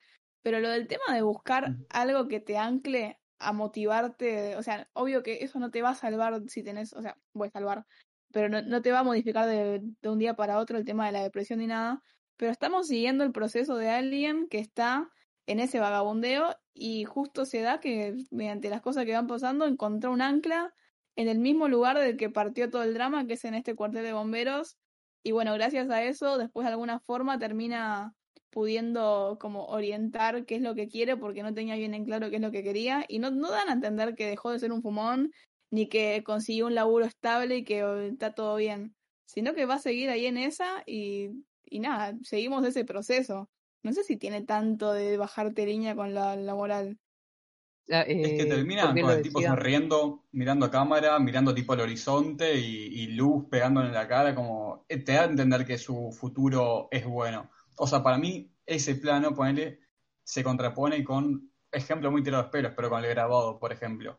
Eh, acá te está mostrando un futuro prometedor para mí, justamente, o sea, está mirando para adelante y ve la luz, por así decirlo. Claro. Eh, sí, eh, bueno, justo lo dijo el Dere. Este, que empiece de una manera y termine de otra, es porque el recorrido es ese. Eh, eh, estaba mal Mm. y terminó bien. Eh, Sí. es, es como el, el ascenso, digamos. Este, y por eso digo yo, no, no es que lo digo yo que, que una cosa está bien y la otra está mal, sino que la, la película lo presenta como que eh, no importa eh, lo, cómo te sientas, eh, tenés que hacer esto y no importa la, la lo, lo violento también que esto toda la, la madre que lo, lo echa a la casa de la casa Sí. sabiendo cómo es toda la situación del, del pibe si bien Es una es garca un- la vieja.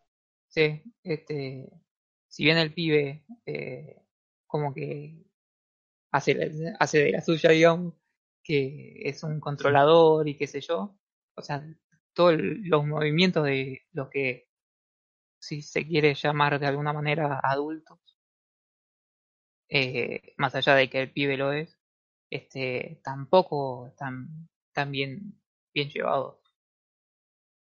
Mm. No sé. O sea, a ver, yo, ni bien arranqué dije que esta peli como que le iba a tomar sobre cómo me, me hizo sentir nada más, porque yendo al objetivo no sé mucho. O sea, probablemente estoy, estoy de acuerdo con ustedes y todo eso, pero nada, yo vuelvo a decir lo que dije al principio, que estaba como en un momento bastante choto con mi cursada, con mi vida en general, y tener una historia motivadora como que me reayudó para, o sea, sí, ponerle que ese final así es, es bastante, no sé, tirado de los pelos, de mirando al solcito, qué sé yo, pero, pero nada, yo ya en un principio como que me sirvió completamente emocionalmente, no sé cómo decirlo, pero, pero nada, entiendo, entiendo los puntos, y probablemente sí, Sí, no, comparto. está perfecto. O sea, es como pedirle a un deportista que, que no se emocione con Rocky, ponele. Está Claro. perfecto. Pero Claro, para, claro. ¿vos estás diciendo que Rocky tiene algo malo? ¿O me, me pareció que insinuaste eso? ¿Cómo? Me parece o insinuaste que Rocky tiene algo malo, pues...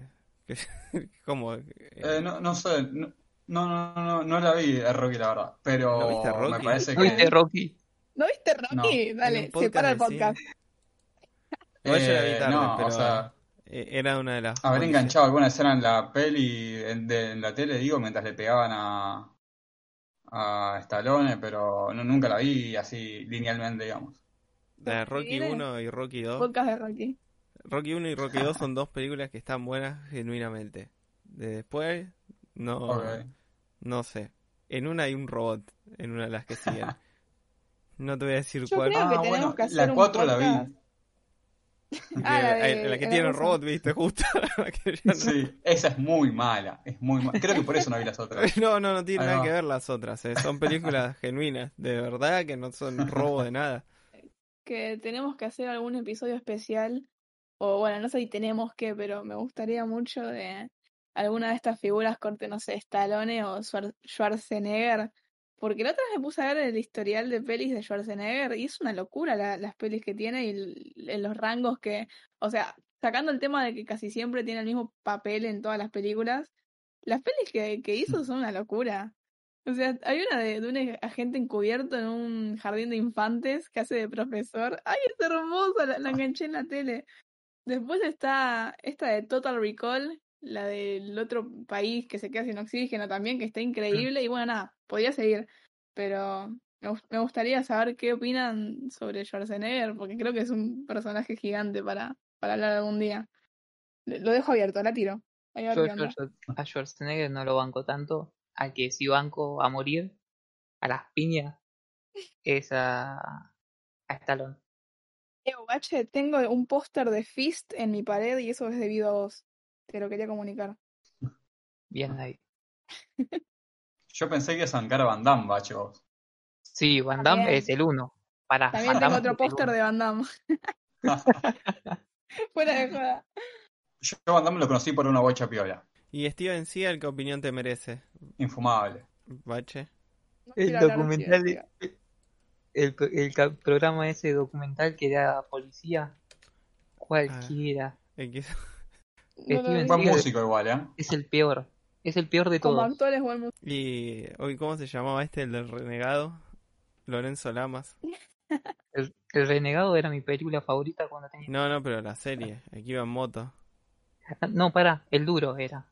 No el Renegado. ¿Quieren que les tire Bueno un datazo? Dale.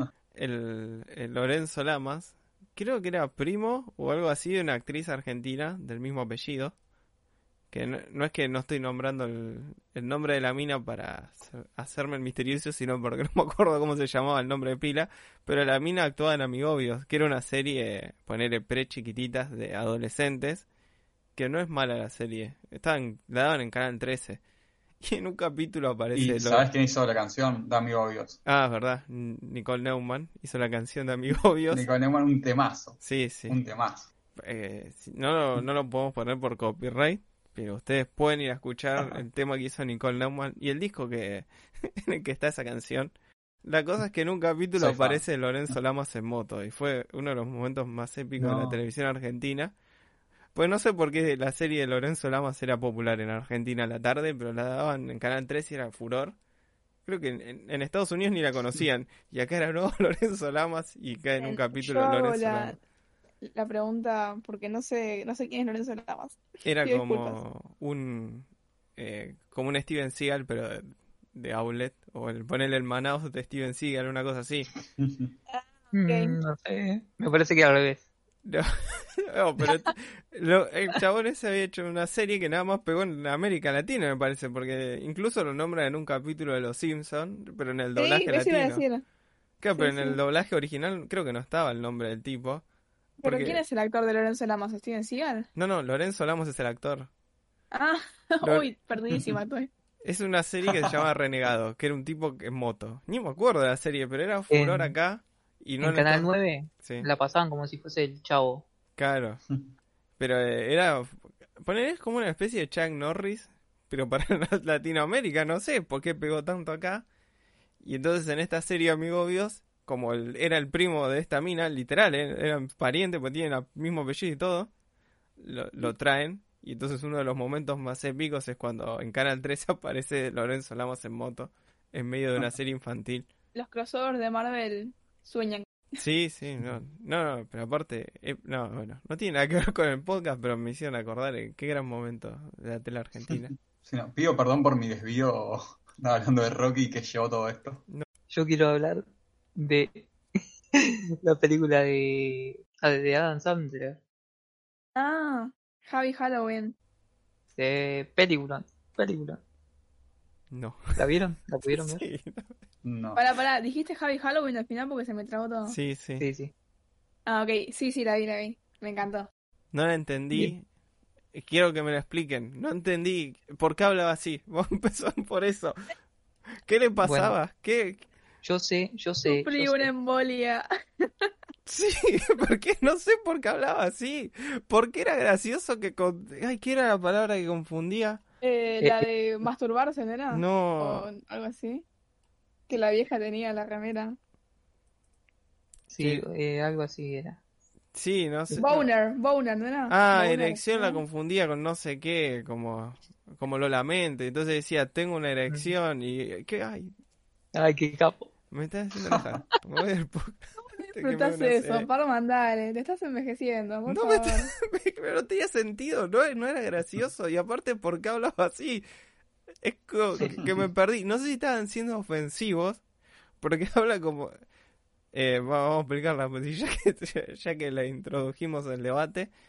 Eh, Adam Sandler es un tipo grande en un pueblo que él es fanático de Halloween. Y habla raro. Pero ah, no, no sé qué le pasa, que tiene una forma muy rara de hablar. Entonces lo que nunca entendí en la película es si quiere que nos conmovamos con esa forma de hablar o si se están burlando de la gente que tiene problemas para hablar. No, es como un personaje, es, es parte de su personalidad, digamos. Sí. No, no puede ser parte de la personalidad si habla así. No es... habla de manera peculiar, no hace falta No, pero... Perdón, vi- vivimos en un mundo donde la gente que habla así eh, puede que tenga algún tipo de, de déficit cognitivo. Entonces, si vos como realizador de cine, porque la hizo Adam Sandler, creo que hizo todo él, ¿no? Dirigió, actuó, pagó el catering.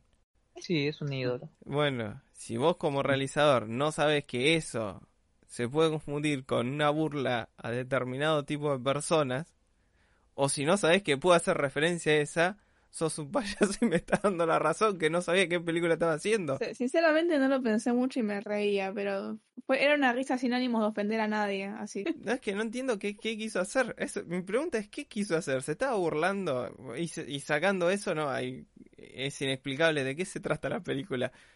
Porque eso que dije de que un tipo que le gusta el Halloween eh, es la, la famosa mal llamada punta del iceberg. Porque después empieza a pasar de todo porque hay uno que es Steve Buscemi que creo que es un hombre lobo y después hay un... Estás un- vendiendo mal, Barman, basta. Voy a contar yo la sinopsis. Por favor. Permiso. Eh, estamos en este pueblito y tenemos a Adam Sandler que es un fanático del Halloween, pero no solo eso, sino que va a tomar como este rol de este personaje en inglés que es tipo janitor, tipo monitor, no sé qué mierda, algo así. Sí, Que es el- como el policía medio Halloween. policía. Claro. Que, pero la cosa es que él ama a su pueblito y lo quiere cuidar, entonces va a tomar este rol para que no pase nada malo en Halloween. La cosa es que en paralelo tenemos como tres, bueno, no sé, muchas historias. Una es Claro. que eh, hay un loco que se escapó de un manicomio y está suelto, problema. Y puede ser, para mí, mira, al principio, para mí, voy a decir esto que puede ser polémico, pero tira una referencia a In the Mouth of Madness, a la primera escena en la que está el loco en el manicomio, Sí, solo está que se llena, Ah, está sí. llena de que- refer- Y es más, tazo, yo voy a decir tazo. algo. Voy a decir algo. A mí me dio miedo. Ah, listo. Bueno, pero ustedes están en un delirio Yo voy a- no, pará, dale, dale. Bueno, pará, tenemos enemigo 1, el, el loco que se escapó del manicomio. Sí, que también puede ser una referencia a Halloween. Así que tenemos otra posible referencia, yo le mando otro punto. Bueno, Eh, Sí, sí. Por otro lado, tenemos una historia, tenemos tipo el interés romántico, que ya hay un drama con que el policía era compañero de este Javi, eh, Ja- suena Javi como Javier, cualquiera, Eh, bueno, que era compañero de, de Javi y tenía su esposa que se separó y la esposa como que eh, tenía tres hijos todos adoptados y como que la jodían por eso, pero ella se la rebancaba y como que siempre tuvo cierto interés por Javi, pero nada, no se dieron, cosa del destino. es esta cosa de- del hombre, de que el, el protagonista medio bobo, pero bueno, se queda con la chica, eh, super cool y sexy. Porque siempre me gusta la chica super cool y sexy. Perdón, seguí, no quiero ensuciarla. Porque es la típica rubia que puede ver la bondad en, en el alma del Claro. tipo. Concédelo, Parman. Tenés, Nunca- que, tenés que conceder y, y disfrutar de la película, no, no hay que analizarla. No, Eh, la cosa es que todos estos dramas, que a, a la vez, tipo, está la historia del pibito que, del hijo de esta mina que quiere estar con una chica, qué sé yo, eh, coinciden en la noche de Halloween. pero pará, te faltó un, un enemigo más, el hombre lobo, que es Steve Buscemi. No es hombre lobo, era un loquito que se escapó del manicomio y que tenía muchos pelos. No, ese que era era, hombre lobo. era hombre lobo. No era hombre lobo. Y pero pará, no, falta un mira, enemigo para, para, más. para. Pará, Pará, pará, era- Para, faltó algo. Espera, vos espera. Tenemos a Steve Buscemi y a Ever Ludueña, que se, o sea, mira, la cosa es así. Steve Buscemi se escapó del manicomio y Sí. él es un loquito. Estoy spoileando todo, ya pido disculpas si no la vieron. Uy, sí, no, Pero pero, nada. pará que es impredecible todo lo que pasa. Sí, sí. Steve Buscemi se escapó del manicomio y él flashea que es hombre lobo. Sí. Y justo esa noche luna llena y flashea eso. La cosa es que Ever Ludueña se escapa del manicomio porque es el mejor amigo de Steve Buscemi y lo va a salvar para que no cometa ninguna boludez. Entonces se escapan los dos loquitos. Claro, pero ahí eh, eso es el final, pero yo te digo, hay como una historia de un supuesto hombre lobo, vamos, vamos a decir, el presunto hombre lobo, el loco que se escapó del manicomio y No. él hace, ¿qué? Pará. La, la madre era el- la que No, no, a no, la no. gente. No, tienes razón, Parma. Eh, Steve Bus- Buscemi, Buscemi era, eh, tenía como cierta locura de creer- creerse hombre lobo. Pero nunca hizo nada Steve Buscemi. No, era no, loco. pero e- era como que estaba ahí y la película te lo presenta como, acá hay un posible hombre lobo, vamos a decir el Sí. presunto hombre lobo. Claro. Enemigo Claro. 1, enemigo 2, el loco, no, bueno, ese es el 2. Enemigo 1, el, el primero que te ponen, el del manicomio que se escapó, que no es Steve Claro. Buscemi. Más allá de que Steve Buscemi sí se escapó del manicomio. Tercer Sí. enemigo, en la figura misteriosa que secuestra gente. Esa es la Claro. madre que tiene superpoderes y puede raptar Claro. gente. Tiene superpoder Pero- la madre de Dan Sandler. Lo acabas de decir vos. Yo no lo- Que ¿En todo parece que eh, es el Howie este.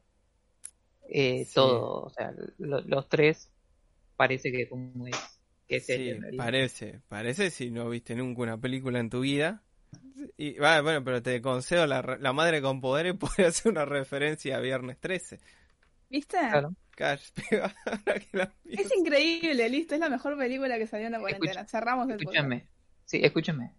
Yo sé que cu- cuando empieza a hablar así, Adam Sandler, eh, hay, dan como ganas de, de matarlo a golpe. claro. Pero sacando eso, Y todo lo del termo que se convierte en cosas. Ay, tiene un ¡Qué termo que es, no, es ¡El buenísimo. Genial. Genial. Tiene un termo mágico. ¿Por qué tiene un termo Genial. mágico? Batman, Porque ¿Por qué te estás preguntando sobre una película de Adam Sandler? No Porque, entiendo. ¿Cómo es? porque no puedo agarrar, y- no sé, no, no, digo, o sea, ¿cuál es la gracia? No, no le veo la gracia, porque no es gracioso como, no sé. Que no es gracioso. Batman no, no lo voy a ver. Es, es terrible. Y aparte otra, había un chiste recurrente como que él tenía una falsa novia. Claro. Yo que, yo dije, bueno, el chiste estúpido, pero que aún no me parece malo, es que al final aparezca efectivamente la novia. Pero era mentira. Y dije, "¿Pero Ujú. por- y ya Sí, sabíamos claro. todos que era mentira. Sí. ¿Y qué? Y Ah, ay, sí. Entonces, vos tenés que, que, que estás ahí quiero callado. seguir con Bache. ¿Qué, te-. ¿Qué película te imaginas? ¿Un peliculón o un desastre? un película.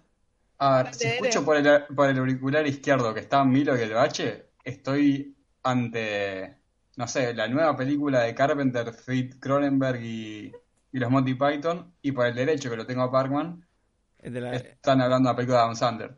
Claro, Tiene referencia, referencias a la niebla también, claro. con sí. todo esto de la, de la radio. Igual, hacer una referencia no es que te cueste, fue, mirá lo que me cuesta, porque si eh, es Scary Movie eso. No, no, pero están muy bien hechas. Salvan el Eh, y- termo y, y el mágico. chiste del, del locutor también está bueno. No. Batman, dale. Ay, chiste, locutor. Dele, te voy a contar. A ver, el locutor eh, tiene voz de mujer y adivina qué es. ¿Un negro grandote o una mujer cuando la ven? Uf. ¿En serio? Eh, Está vendiendo mm. mal las cosas. No, no. Ah, y yo supongo que la mujer, porque un negro grandote no puede ser. No, es el, el negro grandote tiene voz de mujer. No, buenísimo. No, para, pero no es cualquier negro, es Shaquille O'Neal. Hablándote Ah, voz de mí bueno. en una radio. Para, no, está bien, subió un puntito. Para-. Y la, y la novia, Sí, sí, sí. y la novia adivina, ¿tiene una voz femenina, super sexy o voz de camionero? Te Y dejo, voz ca- femenina. te dejo, no, de camionero, Dere. No. Ese es el Dios, comedy. no, no puede ser. Es no otro ser. de comedia ese. Es una genialidad. Sí, Sí, sí. pero si no. le ponían la voz a cada uno como era, ¿dónde estaba la gracia? Ahí No, está, está bueno. la Hay gracia- que reírse, muy tranque. La Rompe gracia era no hacerlo. también. La gracia era no hacerlo y hacer otro chiste. Es rupturista. ¿Qué rupturista? sí, ru- rupturista. Rompe. ¿Se, habrá- se habrá roto algo cuando se cayó y empezó a guionar? El sentido común diría, no hagas este chiste básico y Adam Sandler ¿qué hace? Va y lo hace. Y le sale bien y con Boche nos reímos. Listo. bueno, si fueron felices, está bien, qué sé yo. No la arruinen la tarde a otro. Dale, mirala y desempatamos. Aunque ya somos dos contra uno, así que... O empatamos. Lo cual llevaría a que alguien más tenga que ver para emitir su opinión. Y mira, entra a Letterboxd y si vamos por lo que dijo la mayoría, no quería jugar la carta de la mayoría, pero sí, ya que la traemos. ¿Saben quién, quién era mayoría? En Alemania, Opa. los eh, nazis. No. Perdiste la discusión, Bach. Perdiste la discusión. No. Al contrario, la, El- la regané. El, No, el que nombra a Hitler pierde la discusión. Es un hecho científico. Yo, yo no lo nombré. Yo dije los Es verdad, es verdad, ganaste discusión. Uh, Hablando de nazis, vengo a recomendar Nova Lituania, película que está muy en estos días, así que quien tiene muy que la vea. Es una película lituana, eh, ambientada en la Lituania pre-Segunda Guerra Mundial, que su contexto es, básicamente, o los invade Polonia, o los invade la Unión Soviética, o los inva- invaden los alemanes. Ante esta situación problemática, un profesor de geografía de la universidad tiene una super idea, que es mudar a la población de Lituania a una isla probablemente del Caribe.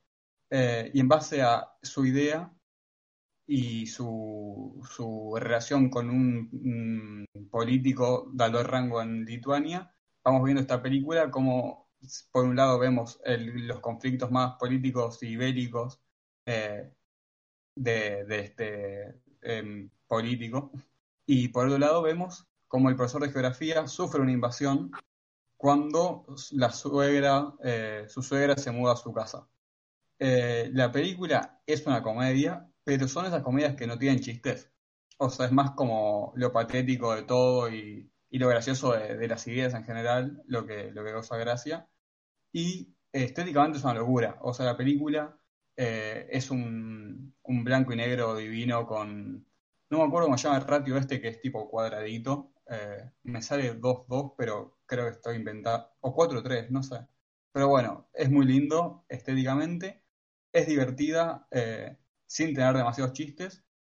Y creo yo que lo que mejor hace es caracterizar a Lituania, porque son esos países que la gran mayoría de la gente no conoce básicamente, pues son estos que son chiquitos, con poca gente, sin nada particular, rodeados de un montón de potencias.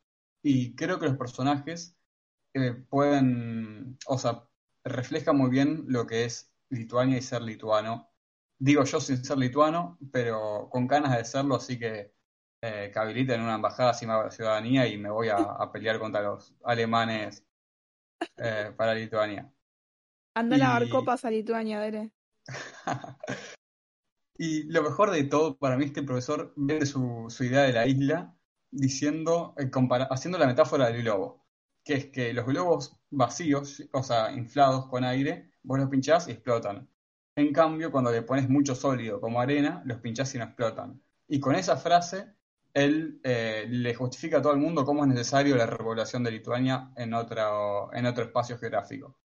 Y nada, la recomiendo porque me parece una gran película, muy divertida y a la vez muy, muy trágica. Y que no es de 2020, en realidad es 2019, pero no había salido a ningún lado hasta que Movie le estrenó estos días, así que eh, voy a, a chorear y decir que es mi película preferida que salió en la cuarentena y que viene en la cuarentena. Buenísimo. Y ya que nombraste a Movie, yo quería mencionar esto que no es piratería, pero es para la gente interesada en tener Movie y no pagarlo.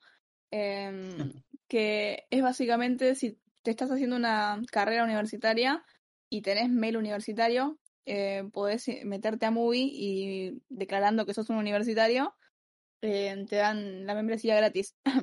y si no sabes cómo pedir el mail universitario, creo que es más que nada para la UBA, no sé si hay otras facultades que lo hacen pero hay una serie de links. cine, sí. Ah, ok. Eh, hay una, un par de links para mandar mails, así que nada, para no extender mucho acá, cualquier cosa, manden mensajes si quieren su cuenta en Movie y son universitarios y les paso el coso con los links, básicamente. Así que nada, eso. Y bueno, este fue el capítulo de esta semana. Si tienen ganas, estaría buenísimo que nos dejen un comentario con su top de pelis que vieron en la cuarentena y si tienen más ganas todavía, estaría bueno que nos dejen sobre las pelis que salieron en la cuarentena para seguir con el tema de lo que veníamos hablando. Eh, si nos escuchan desde YouTube, que dejen un comentario en YouTube, pero si nos escuchan desde alguna otra plataforma como Spotify o iBooks, eh, también nos pueden contactar por Instagram o por Twitter. Creo que también tenemos Facebook, pero el único like es el de Dere, así que está medio muerto eso. Sí, tenemos Instagram, Twitter. El Instagram lo maneja Bache y tira encuestas que están muy piolas. Y nada, también tenemos Twitter, pero estamos medio colgados porque lo manejamos Parkman y yo y nada, está medio muerto eso. Básicamente eso. Este fue el episodio de esta semana. Nos estamos escuchando la semana que viene. Chao.